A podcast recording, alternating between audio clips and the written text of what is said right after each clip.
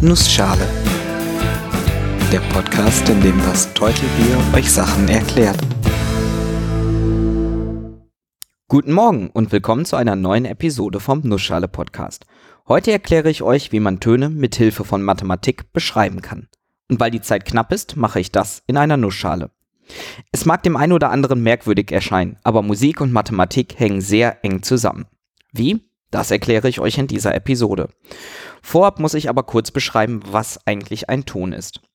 Zunächst mal ist ein Ton eine Schallwelle oder eher eine Ansammlung an Schallwellen, die von einem Instrument ausgehend unser Ohr erreichen. Wenn ich Instrument sage, muss nicht unbedingt ein Klavier oder eine Gitarre gemeint sein, auch die menschliche Stimme ist in diesem Fall gemeint. Möchte man einen Ton beschreiben, gibt es einige Angaben, die man machen muss. Dazu zählen vor allem die folgenden vier. Frequenz, Dauer, Lautstärke und Obertöne. Oft auch Tonhöhe, Tondauer, Tonstärke und Klangfarbe genannt. Die Tonhöhe oder Frequenz gibt an, ob wir einen hohen oder tiefen Ton hören. Dies ist üblicherweise eine Notenangabe, zum Beispiel C oder Fis. Die Tondauer ist eigentlich selbsterklärend. Sie beschreibt, wie lange ein Ton anklingt. Auch diese Eigenschaft wird oft in Form von Noten angegeben, meistens als Bruchteile einer Taktlänge. Auch die Lautstärke erschließt sich recht einfach. Sie beschreibt, wie laut uns der Ton erscheint. Oft stehen in Notenblättern Angaben wie Forte oder Piano, was schöner klingende Begriffe für laut und leise sind. Und ganz wichtig, die Obertöne. Ein Ton besteht bei normalen Instrumenten üblicherweise aus wesentlich mehr als nur einer Frequenz. Es gibt zwar eine Grundfrequenz, aber auch höhere Frequenzen schwingen mit.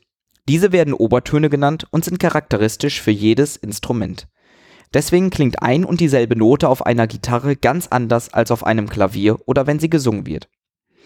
Diese vier Begriffe gehen wir jetzt nochmal in Ruhe durch, aber aus mathematischer Sicht. Die Tonhöhe wird, wie schon erwähnt, durch die Frequenz beschrieben.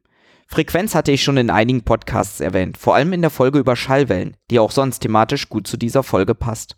Sie gibt die Anzahl an Schwingungen pro Sekunde an. Das betrifft definitiv die Schallwelle, je nach Instrument auch direkt den Tonerzeuger.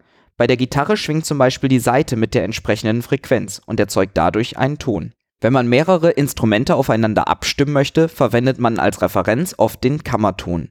Dieser entspricht der Frequenz 440 Hz. Anstatt aber immer mit diesen lästigen Zahlenwerten zu hantieren, benutzen Musiker die Notenskala. Für wichtige Frequenzwerte hat man bei dieser Buchstaben vergeben. Der Kammerton mit 440 Hz ist das A.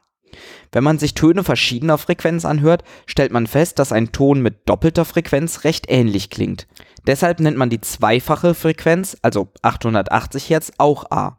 Oft dann A2, um es von dem ursprünglichen A zu unterscheiden. Und das Doppelte davon, also 1760 Hz, A3. Den Tonsprung von A zu A2 nennt man eine Oktave. Immer wenn ein Ton die doppelte Frequenz hat, hat er also die gleiche Bezeichnung, ist quasi derselbe, nur eine Oktave höher. Die Frequenzen zwischen einem Ton und dem Ton eine Oktave höher teilt man in zwölf Notenstufen ein. Zwischen A1 und A2 liegen B, H, C, Cis, D, Dis, E, F, Fis, G und Gis. Dann halt wieder A. Also quasi A, B, C, D, E, F, G, nur dass manche noch einen Zwischenton haben. Jeder dieser Töne wird durch eine Note dargestellt, oft durch die Position eines Kreises auf einer von fünf Linien. Jeder dieser Töne entspricht einer genau definierten bestimmten Frequenz. Machen wir mal weiter mit den anderen Eigenschaften eines Tones. Die Tondauer.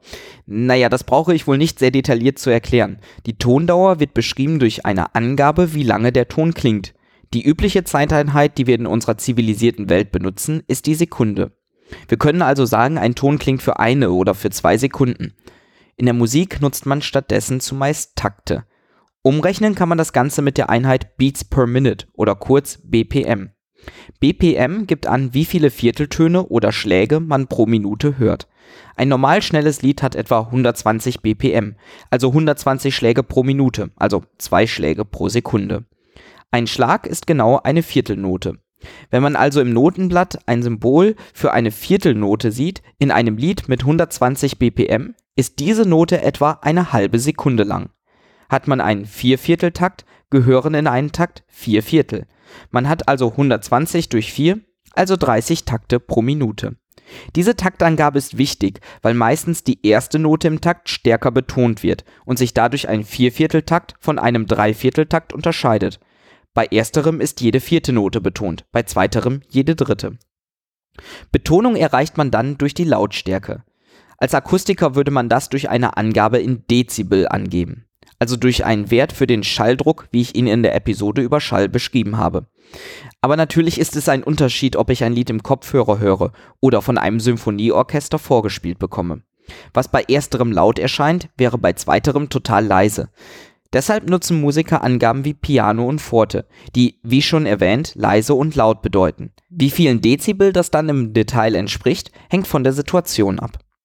Und nun zum letzten Punkt, die Klangfarbe. Die Frequenz, die ich oben erwähnt habe, ist nur die Grundfrequenz. Wenn ich ein Instrument spiele, schwingen aber noch viele weitere Frequenzen mit. Diese nennt man Obertöne und sie charakterisieren das Instrument. Zusammengenommen nennt man sie auch das Frequenzspektrum eines Instrumentes. Und wenn man dieses kennt, kann man künstlich den Klang eines Instrumentes nachahmen. Das ist das, was ein Keyboard macht. Damit wissen wir jetzt, was Töne sind. Einzelne Töne sind aber langweilig. Spannend wird es erst, wenn man mehrere Töne gleichzeitig spielt. Das nennt man dann einen Akkord. Oder wenn man passende Töne in einer Melodie hintereinander spielt. Welche Töne zusammen harmonieren und welche nicht, ist dabei keineswegs Zufall. Wir erinnern uns, Töne, die genau eine Oktave voneinander entfernt sind, klingen ähnlich. Eine Oktave bedeutet, dass die Frequenz des einen Tones doppelt so hoch ist wie die des anderen. Man sagt auch, die Frequenzen stehen im Verhältnis 2 zu 1. Die aufeinanderfolgenden zwölf Töne auf der Klaviatur, also C, Cis, D und so weiter, haben ebenfalls alle das gleiche Verhältnis, nämlich zwölfte Wurzel aus 2 zu 1. Diese Zahl kommt dadurch zustande, dass man das Verhältnis 2 zu 1 in zwölf gleiche Intervalle unterteilt hat. Man nennt das auch die zwölf Halbtonschritte. Es gibt aber noch weitere, wesentlich wichtigere Intervalle. Frequenzen im Verhältnis 3 zu 2 nennt man Quinte, 4 zu 3 nennt man Quarte, 5 zu 4 ist die große Terz und 6 zu 5 die kleine Terz. Töne, die diese Verhältnisse aufweisen, klingen oft sehr gut miteinander. Diese Verhältnisse lassen sich auch recht gut mit den Halbtonschritten nachbilden, so dass viele der Frequenzen, die wir für unsere Noten nutzen, miteinander harmonieren. Es gibt übrigens Menschen, die ein relatives Gehör haben. Diese können genau diese Frequenzintervalle genau heraushören und beurteilen. Ihnen fallen selbst kleinste Abweichungen auf. Noch beeindruckender finde ich das absolute Gehör. So bezeichnet man die Fähigkeit, ohne irgendeinen Bezugston sagen zu können, welcher Ton gerade gespielt wird. Also zu sagen, dieser Ton ist ein A oder ein C. Ich wäre ja schon froh, ab und zu einfach mal einen Ton zu treffen. Ich hoffe, ich konnte euch kurz und knapp erklären, was der mathematische Hintergrund von Tönen ist. Wenn ihr Fragen, Kommentare oder Themenwünsche habt, schaut doch mal auf der Webseite oder bei Twitter vorbei. Alle Links findet ihr in den Show Notes. Gerne dürft ihr diesen Podcast auch euren Freunden empfehlen oder auf iTunes bewerten. Ich bin das Teutelbier und ich danke euch fürs Zuhören.